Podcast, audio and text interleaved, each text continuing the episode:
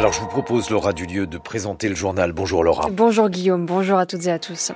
Amélie Oudéa-Castera n'est plus ministre de l'Éducation. C'est l'ancienne garde des Sceaux, euh, Nicole Belloubet, qui la remplace. On connaît depuis hier soir le gouvernement au complet de Gabriel Attal. Après les agriculteurs français, les agriculteurs espagnols montrent leur colère. Plusieurs manifestations ont lieu cette semaine. Enfin, la contrefaçon est un énorme manque à gagner pour l'Union européenne. Le trafic de faux coûte chaque année 16 milliards d'euros au seul secteur de des cosmétiques et des jouets. Cette fois-ci, ce n'est pas sur le perron de l'Elysée, mais par un communiqué qu'on a appris hier soir la composition finale du gouvernement Attal. Un mois après le remaniement et la nomination des principaux ministres, 20 ministres délégués et secrétaires d'État les rejoignent. L'une des ministres en pleine, de plein exercice nommée il y a un mois n'aura cependant pas fait long feu. Amélie Oudéa Castera perd l'éducation nationale, mais conserve le portefeuille des sports et des Jeux olympiques. Elle paye les polémiques à répétition, liées notamment à la scolarisation de ses enfants à Stanislas et à ses critiques de l'école publique. Hier soir, Gabriel Attal a reconnu le malaise sur ce sujet et c'est une revenante qui la remplace à l'éducation, Nicole Belloubet, au terme donc du plus long remaniement de l'histoire de la Ve République, Antoine Marette.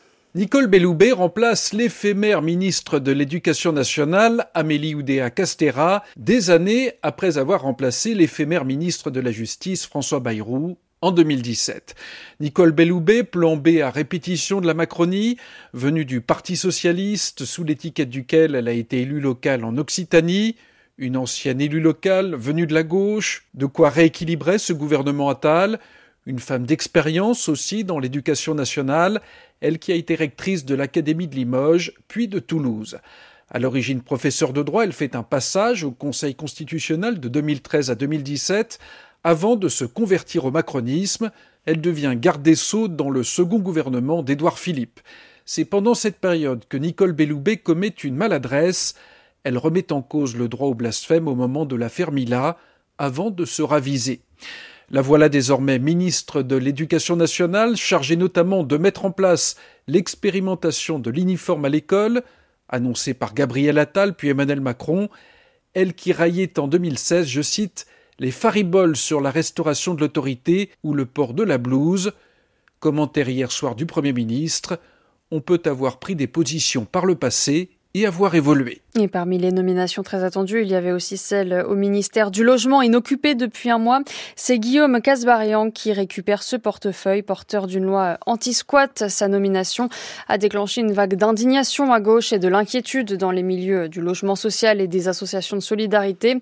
À noter aussi que Marc Fesneau, ministre de l'Agriculture, sera rejoint par Agnès Pannier-Runacher en tant que ministre délégué après un mois de crise ouverte avec les agriculteurs.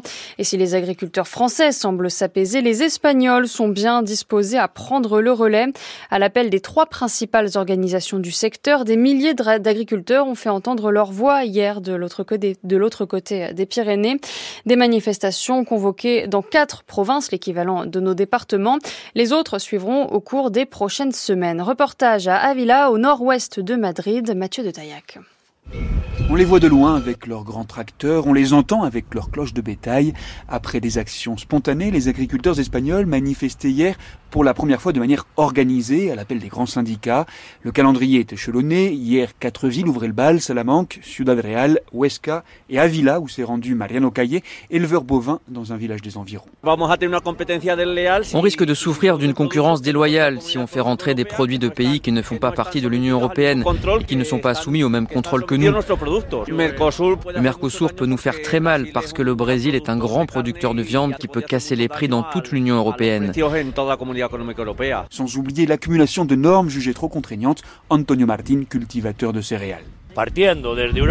Les normes arrivent de l'Europe et elles sont déjà dures, mais après elles arrivent en Espagne et elles sont plus contraignantes. Elles arrivent à la région, ils les durcissent, elles arrivent au département et ils les rendent plus dures encore. On ne peut pas semer ce qu'on veut, on ne peut pas labourer quand il pleut. Ce qu'ils veulent, c'est qu'on laisse pousser les mauvaises herbes et que les moustiques soient contents. Les tracteurs ont avancé à leur rythme jusqu'à la préfecture. La mobilisation, promettent les agriculteurs, ne fait que commencer. Mathieu de Taillac. Une défaite de la Russie en Ukraine est impossible par définition, affirme Vladimir Poutine dans une interview à l'animateur américain Tucker Carlson.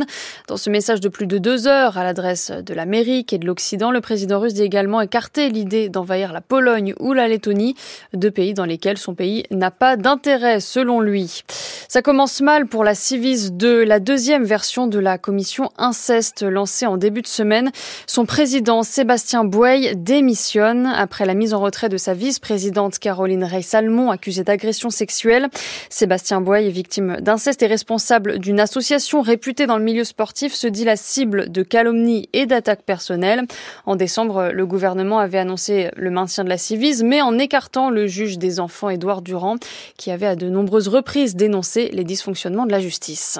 6h35 sur France Culture, la suite du journal de Laura Dulieu, la contrefaçon a un coût colossal pour l'économie européenne. Selon une étude de l'Office de l'Union européenne pour la propriété intellectuelle, les faux coûtent chaque année 16 milliards d'euros au seul secteur de l'habillement, des cosmétiques et du jouet. Ça représente aussi 200 000 emplois perdus. La France est particulièrement ciblée, tout secteur confondu. C'est le deuxième pays le plus touché au monde après les États-Unis.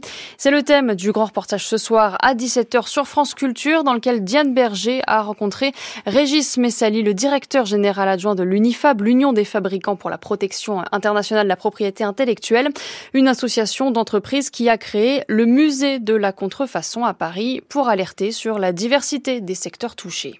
Lorsqu'on parle de contrefaçon dans l'inconscient collectif, on a plutôt tendance à s'imaginer qu'il s'agit plutôt de produits de luxe, des sacs à main, des montres, etc. Et comme on peut le voir dans la vitrine qui se situe juste là, on a des produits alimentaires, et notamment une célèbre marque de gâteaux qu'ont l'habitude euh, de consommer les enfants, et euh, on peut se rendre compte que même ça, c'est sujet à la contrefaçon. Donc en fait, la contrefaçon s'initie dans tous les pans en fait de euh, la maison de chacun. Donc là, on a notamment des imitations de parfums qui reproduisent parfaitement la tête des flacons, qui reproduisent parfaitement la couleur des parfums. On voit qu'il y a des petits soucis sur certains noms. Mais dans ces faux parfums, qu'est-ce qu'on retrouve? Alors dans ces faux parfums, il peut y avoir de tout. Euh, un très bon conservateur pour le parfum qui ne coûte pas cher, mais qui tourne extrêmement vite et qui peut risquer de, de provoquer des allergies, c'est l'urine animale qui est utilisée par les, par les contrefacteurs pour essayer de fixer la couleur et l'odeur du produit. Mais euh, généralement, on se rend compte, euh, selon les tests qui sont réalisés, que c'est un conservateur qui tourne extrêmement vite et qui peut euh, porter atteinte à la santé du consommateur. Contrefaçon, faux produits, trafic authentique, un grand reportage de Diane Berger diffusé ce soir entre 17 et 18 heures, réalisé par Annie Bro et présenté par Aurélie Kiefer. Le temps est pluvieux ce matin avec une vigilance orange crue dans le Pas-de-Calais, même si ailleurs les pluies se calment dans le reste du pays. Sauf dans le sud-est où il commence à pleuvoir. Les températures sont douces entre 7 et 11 degrés d'est en ouest et entre 10 et 13, 10 et 13 degrés près des côtes.